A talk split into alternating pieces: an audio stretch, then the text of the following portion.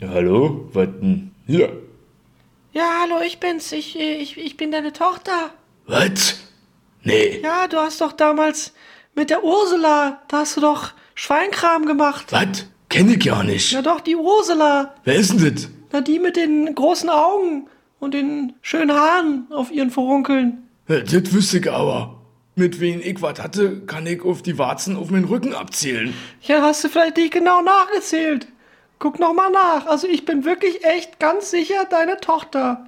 Äh, ja, das kann ich jetzt eigentlich nicht glauben. Ich glaub mal eher, du musst wieder jetzt mal gehen. Nein, ich bleib da, weil weißt du was?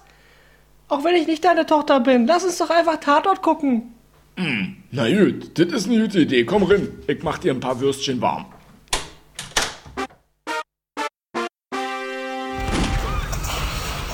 Hallo liebe Freunde, herzlich willkommen zum Tatort Podcast, zum Tatort gezwungen, Folge 117. Wir reden heute über den Tatort Folge 1017. Der kam diesmal aus Münster mit dem Titel Fangschuss. Ja, also das ist die Art und Weise, wie du schon die Einleitung gemacht hast, so unglaublich routiniert lässt äh, auf den Tatort vielleicht vorausblicken. Der war nämlich auch ein bisschen routiniert, würde ich jetzt mal behaupten. Sehr gut, Kommissar Bensky. Damit bringst du mich gleich zum nächsten Programmpunkt den Schnellschuss. Ne? Wir geben ah. vorher, bevor wir jetzt äh, das Ganze noch ein bisschen durchkauen, einmal kurz eine spontane Vorabmeinung ab, mhm. wie uns der Tatort gefallen hat. Fang du an, bitte. Äh, ja, ich würde auch sagen, es war halt eine ziemlich routinierte Nummer, glücklicherweise aber nicht ganz so slapstick-mäßig wie andere Tatort-Münster-Folgen. Äh, und vor allen Dingen auch diese junge Frau, diese Laila, hat mir ganz gut gefallen in ihrer Natürlichkeit. Trotz allem ist es jetzt nichts, was mich vom Hocker reißt. Ja, so. Meine Schnellschusszusammenfassung ist perfekte Hausfrauenkost. Auf jeden Fall. Auch das merke ich auch immer, weil bei mir die Nachbarn, äh, wir haben hier sehr dünne Wände und ich kann, wenn der Nachbar vor dem Fernseher sitzt und laut lacht oder sich aufregt, kann ich das immer ganz gut hören. Äh, der guckt auch immer Standard deutsches Fernsehen. Der hat auch den Münsteraner Tatort geguckt und der hat auf jeden Fall herzlich gelacht.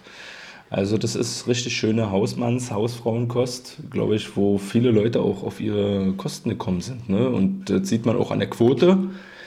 14,5 Millionen Zuschauer. Das ist eine Quote von ungefähr 40 Prozent.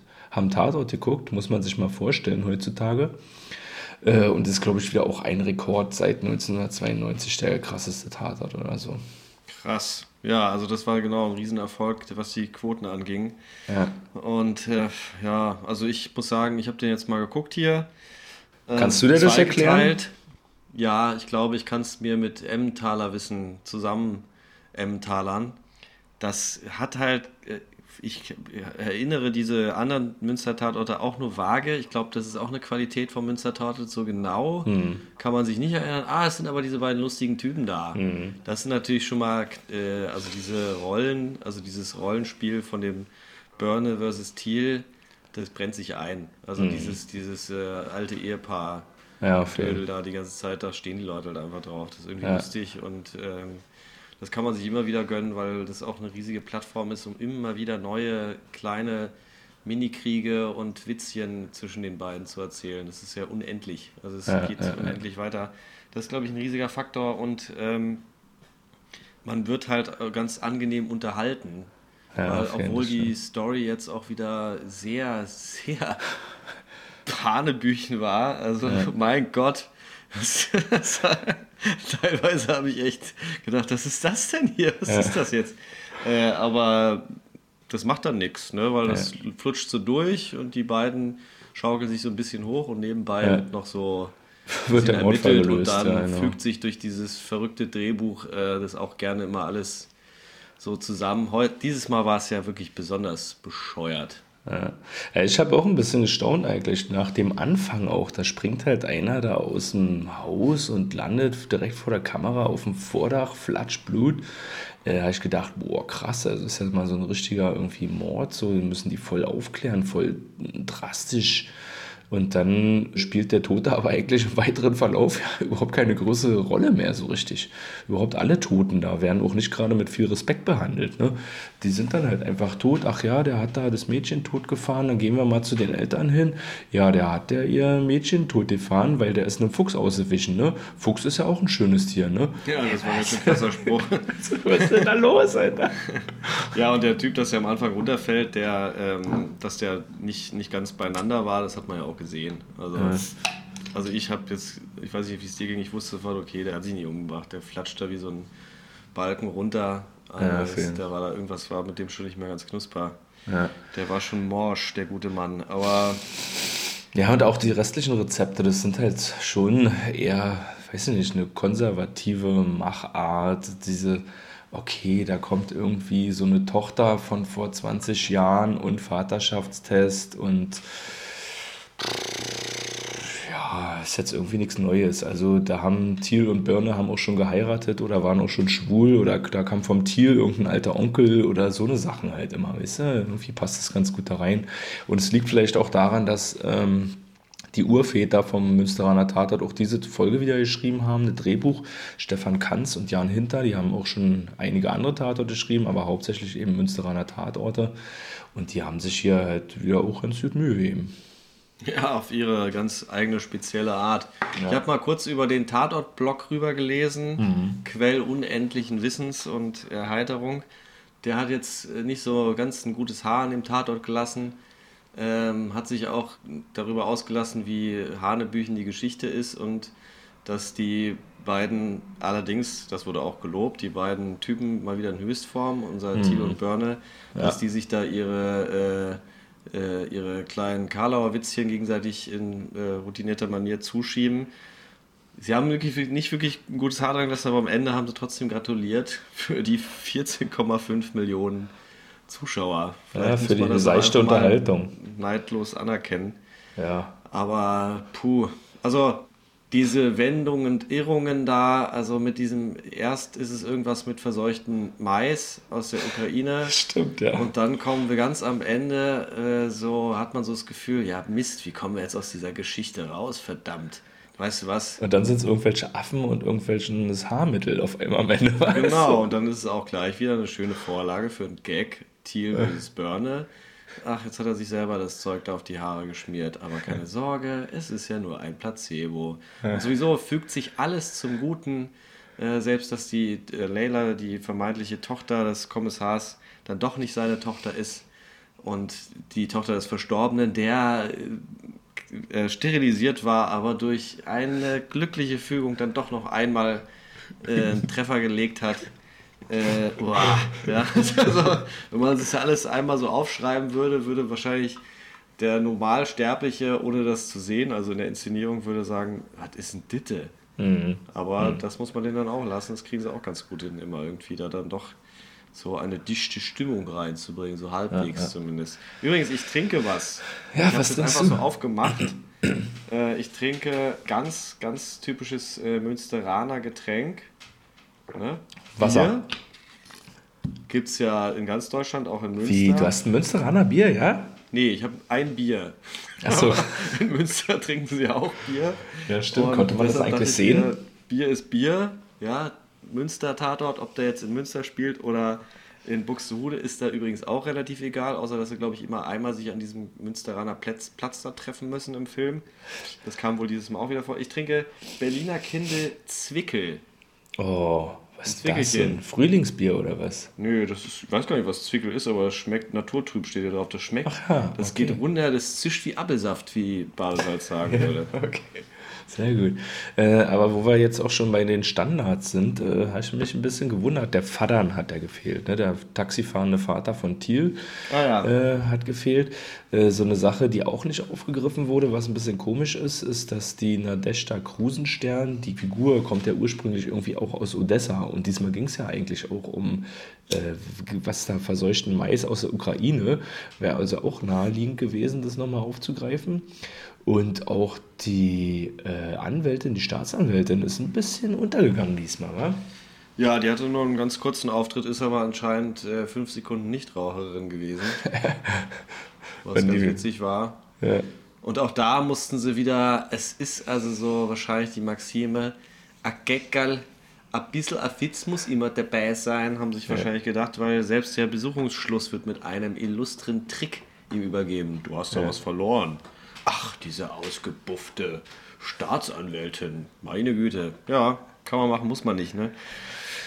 Äh, und dennoch eine Sache, was ja vielleicht auch ein bisschen zu dem Erfolg von diesem Tatort auch noch beigetragen hat, neben Stefan Kanz und Jan Hinter im Drehbuch, war eine Regie gewesen.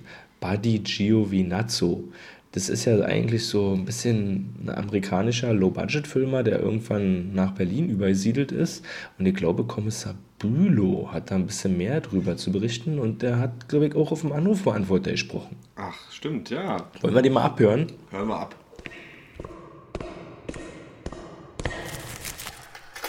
Zugespielt und abgespielt. Die mörderische Meinung. Hallo an die Tatort-Checker in Berlin. Der Bülow hier. Ich wollte mal unbedingt meinen Senf zum Besten geben, obwohl ich den Tatort nicht schauen kann, da ich gerade in Hunuchu bin. Und hier gibt es nur das Lokalfernsehen Bumsnudel TV. Aber ich musste unbedingt noch etwas sagen zu diesem Tatort. Ich habe ihn leider nicht sehen können, aber der Regisseur ist mir sehr geläufig, denn ich bin ein großer Bewunderer des Herren, dessen Name Buddy Giovinazzo ist.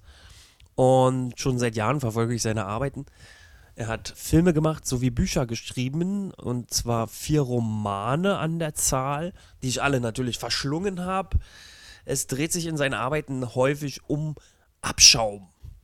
Einerseits sozial-darwinistisch gesehen die unterste Schicht, die Armen, die Mittellosen, die Hilflosen und andererseits moralisch gesehen der Abschaum, die Kriminellen, die Mörder und die Henker. Das sind die Dreh- und Angelpunkte seiner Filme und Bücher und daher bin ich schon früh ja, auf ihn aufmerksam geworden. Es fing alles an mit seinem Film Combat Shock von 1986, den er in der Filmschmiede Troma veröffentlichte. Vielleicht kennt jemand Toxic Avenger, Terrorfirma und dergleichen. Dort veröffentlichte er sein Vietnam-Trauma Ghetto-Gossen-Film Combat Shock über einen Vietnam-Veteran, der traumatisiert ist von Kriegserlebnissen und mit seinem alltäglichen Dasein in der Gegenwart nicht klarkommt. Der Film ist für Leute mit normalen Sehgewohnheiten sehr anstrengend. Ich habe auch damals gesagt bekommen, das ist der langweiligste Film, den ich je gesehen habe. Und dann ging mein Herz noch ein wenig weiter auf. Später habe ich mitbekommen, dass er nach Deutschland kam, um hier Fuß zu fassen und auch kreativ zu werden. Das fing dann tatsächlich an mit einem Tatort, den ich genossen habe. Und das war schon ein einschneidendes Erlebnis, den Tatort, auch ein Münsteraner Tatort zu sehen, dreimal schwarzer Kater. Ich kann mich noch ganz genau entsinnen an die Eröffnungsszene. Die Kamera aus dem Schädelhohlraum der Leiche, die gerade ausgebuddelt wird. Also man sieht zwei Löcher und man sieht aus der Perspektive die ersten Bilder des Filmes. Und der Fall wurde auch auf sehr skurrile Art und Weise gelöst. Vielleicht ist es ja an und für sich gar nicht so schlecht, dass ich diesmal im Podcast nicht dabei bin, da ich alles andere als unvoreingenommen bin. Ich würde dem Tatort, ohne ihn gesehen zu haben, eine Krone geben. Was mich noch interessieren würde, habt ihr denn skurrile Szenen und inszenatorische kleine Finden ausmachen können, die unkonventioneller sind als normalerweise? Das wäre meine abschließende Frage. So dann möchte ich mich verabschieden aus Sonuchu und ich sage, wir sehen uns bald wieder, Jungs. Ähm, ja, äh, was soll ich sagen, war, was für Marianne Harry Potter ist, ist für Bülow Buddy Giovinazzo. Und jeder, der gedacht hat, Bülow würde nicht lesen, ist spätestens jetzt eines Besseren belehrt geworden. Ja, ich dachte schon, dass der Kommissar Bülow liest. Also. Auf dem Klo. Ja, Lidl aktuell und Blitzilo war doch immer sehr gewandt. Aber ähm, ja, da hat er ja interessante Sachen erzählt. Ja, total. Wahnsinn. Und die weiß ich jetzt alle nicht. Na, dann hat er uns natürlich schön unvorbereitet getroffen. Ja, aber jetzt äh, auch nochmal, um auf seine Frage zurückzukommen, also äh, an skurrilen Szenen oder unkonventionellen Einstellungen, also außer die krasse Leichensturz ganz am Anfang, kann ich mir da nicht so viel vorstellen, dass da noch gewesen ist. Also ich habe es auch in der Audiodeskription gehört, deshalb äh, habe ich, hab ich jetzt nicht so viele Bilder gesehen, aber die Bilder, die in meinem Kopf sind, muss ich sagen, sind jetzt eigentlich auch nicht so unkonventionell. Fällt dir irgendwas ein? Ah, Unkonventionell. Also wenn ich das jetzt vergleiche mit dem letzten, bei dem ich mitgesprochen habe, mit diesem verrückten Tatort mit dem äh, Mörder und, und Dark Web und so weiter, dann muss ich sagen, nee. Also da habe ich jetzt nichts gesehen, was da auch nur irgendwie im entferntesten drankommt. Ich habe das Gefühl gehabt, das war solide alles, solide gemacht. Ja, stimmt. Dass man jetzt mit so einer Leiche anfängt, die da runterfällt und äh, schon tot ist, ist vielleicht ungewöhnlich, kann man jetzt, könnte man so sagen. Und und ansonsten, ja, vielleicht ist das Thema lustig, also dieses, äh, dass der Burner da Jäger werden will und sich da so ranwanzt an die Jägerchefin sozusagen. Das kann irgendwie witzig sein, aber könnte man jetzt auch irgendwo anders gesehen haben. Nee, Kommissar Bülow, ich muss dich leider enttäuschen. Ähm, aus meiner Sicht, aus meinen minus 8 Dioptrien-Äuglein, war da nicht wirklich was zu sehen, aber ich würde sagen, er kriegt jetzt sofort die Krone der Herzen. Das ist ein inoffizieller Titel. Das Tolle ist, man muss es auch nicht auf der Webseite zeigen. Kann man jetzt nur einmal hier hören, weil ich mir jetzt schon ein bisschen berührt war davon, wie der Kommissar Bülow so niedlich lustig am Ende gesagt hat, dass er den Ungesehen einfach mal die Krone geben wird. Und ich fand auch sehr schön, dass er in äh, Sunuchu ist. Ist ja auch wirklich eine, eine tolle Stadt. Also für alle, die die nicht kennen, da sollten sie mal hin äh. Ganz, ganz äh, schöner, beschaulicher Ort. Ist halt ein bisschen abgeschnitten und deshalb gibt es tatsächlich ja nur Bumsnudel TV. Da sollte man sich jetzt aber auch nicht in die Irre führen lassen. Bumsnudel TV ist jetzt nichts irgendwie Anzügliches. Das ist, es geht tatsächlich um Pasta. Also da läuft den ganzen Tag so wie bei anderen Sendern halt irgendwie die Eisenbahn, die gerade ausfährt, ne, die schönsten Bahnstrecken Deutschlands, werden da die ganze Zeit so äh, Pastasorten in Sieb geschüttelt. Ja, ja. aber ziemlich vielleicht ist ja, ist ja auch vielleicht auch ein Grund mehr, den, den Fernseher einfach komplett auszulassen und stattdessen die Nudeln in den Pool baumeln zu lassen. Ja, das stimmt. Ich weiß aber nicht, ob es so schon einen Pool gibt, weil da sind es meistens zwischen minus 30 und minus 65 Grad. Aber Ja, was von der mir vor. Nudel da noch übrig ist, kann man ja ins Eiswasser halten. Ja, Ja, so schön. sieht's aus. Äh, was soll man da noch viel weiter, was soll man da noch mehr zu sagen? Ich weiß nicht, also der Bülow hat uns jetzt schon getaskt Ja. mit seinem Sprüchle, das er da abgelassen hat. Also ich muss jetzt in meinem Hirn kramen. Nee. Ja, was kann man noch dazu sagen? Also mich hätte schon mal interessiert, die anderen Podcast-Hörer, was die dazu sagen. Äh, aber ich glaube, bis jetzt hat noch keiner auf der Crime-Line angerufen, sonst wäre das schon bei uns eingetrudelt. Aber vielleicht könnte er nachträglich auch noch mal was dazu sagen. Weil 14,5 Millionen Zuschauer, was sagen die Podcast-Hörer dazu? Gehören sie zu den 14,5, die es geil fanden? Oder war das eher so mittelmäßig? Ähm, nächste Woche geht's weiter. Machen wir gleich einen kleinen Ausblick hier, ja? Nächste Woche wir, geht's haben, weiter. wir haben noch einen Programmpunkt vorher. Oh. Wenn ich jetzt mal das Protokoll ganz, ganz knallhart durchziehen darf. Ja, klar. Bodycount. Mm. Ja. Body Count. Zählt jetzt äh, die tote Tochter da auch? Tote Tochter. Na, wo die sie am Anfang auf der Beerdigung waren. Die ja Ach, angeblich die, dieser. ah, zählt die, ist die Mordopfer? Nee, die ist ja nur ein. Oder zählt die trotzdem mit? Die ist ja Ja, ein die Fallbestand. Kollateralschaden für die Ja. Geschichte. Nee, zählt nicht mit. Zählt nicht mit. Gut, die ist raus. Dann sind wir bei anderthalb. Dann sind wir bei anderthalb? Ja, na, man weiß ja nicht, der Typ, der da vor den Transporter gelaufen ist. Ja, stimmt. Ja, wissen wir auch nicht, ob der hin ist. Also sind wir eigentlich bei 1. Nee, Ja. bei Doppelmord. Moment mal, der hat doch noch von Doppelmord gesprochen. Das heißt, ja, Moment, unser Jo- Journalist wurde umgebracht und sein Helfershelfer. Also zwei.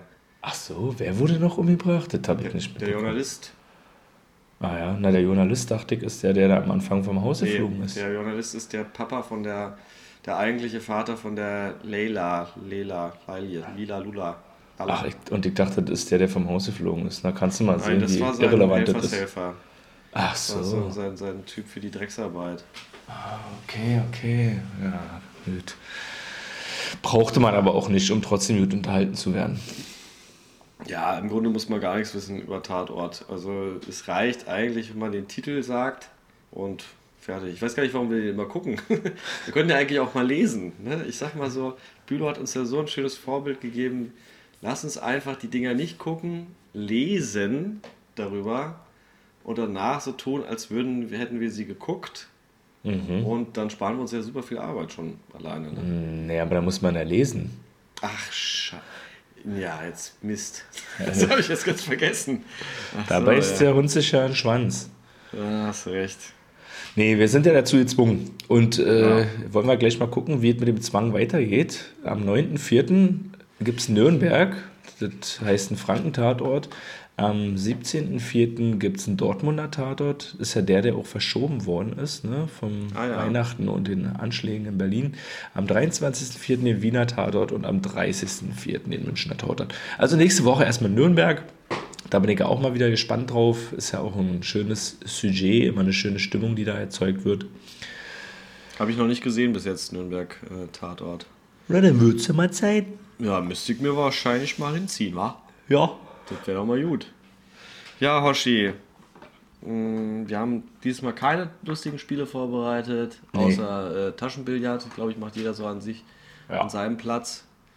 Aber das kennt, ist ja auch jetzt nicht so aufregend. Und wir sind wahrscheinlich jetzt durch, ne?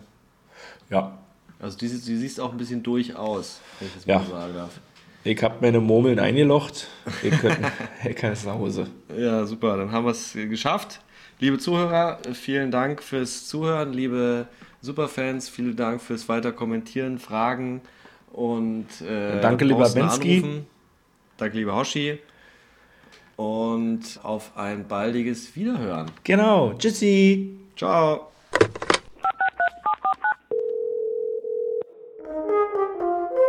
Die Crime Line. Mach deine Aussage. So, das ist Fangschuss mit Kiel und Börne. Der Sebastian Sandberg, das kommt irgendwie nicht so recht raus. Irgendwie wird es meiner Meinung nach zu wenig behandelt, inwieweit er eigentlich da involviert war. Das, man, das geht eigentlich fast unter in den ganzen Handlungssträngen da irgendwo. Obwohl er ja doch eigentlich eine wichtige Rolle spielt äh, große Rolle spielt auch die Laila Wagner. Zumindest hat mir deren Auftreten gut gefallen. Die hat das eigentlich so für mich ganz gut alles verkörpert. So dieses leicht nervige dann irgendwo fand ich irgendwie, ich weiß nicht, ob die Frau schon durch andere Filme irgendwo in Erscheinung getreten ist oder ob das irg- irgendwie die Erstrolle war. Also sie hat doch sehr glaubhaft so diese junge Nervige und sowas gespielt.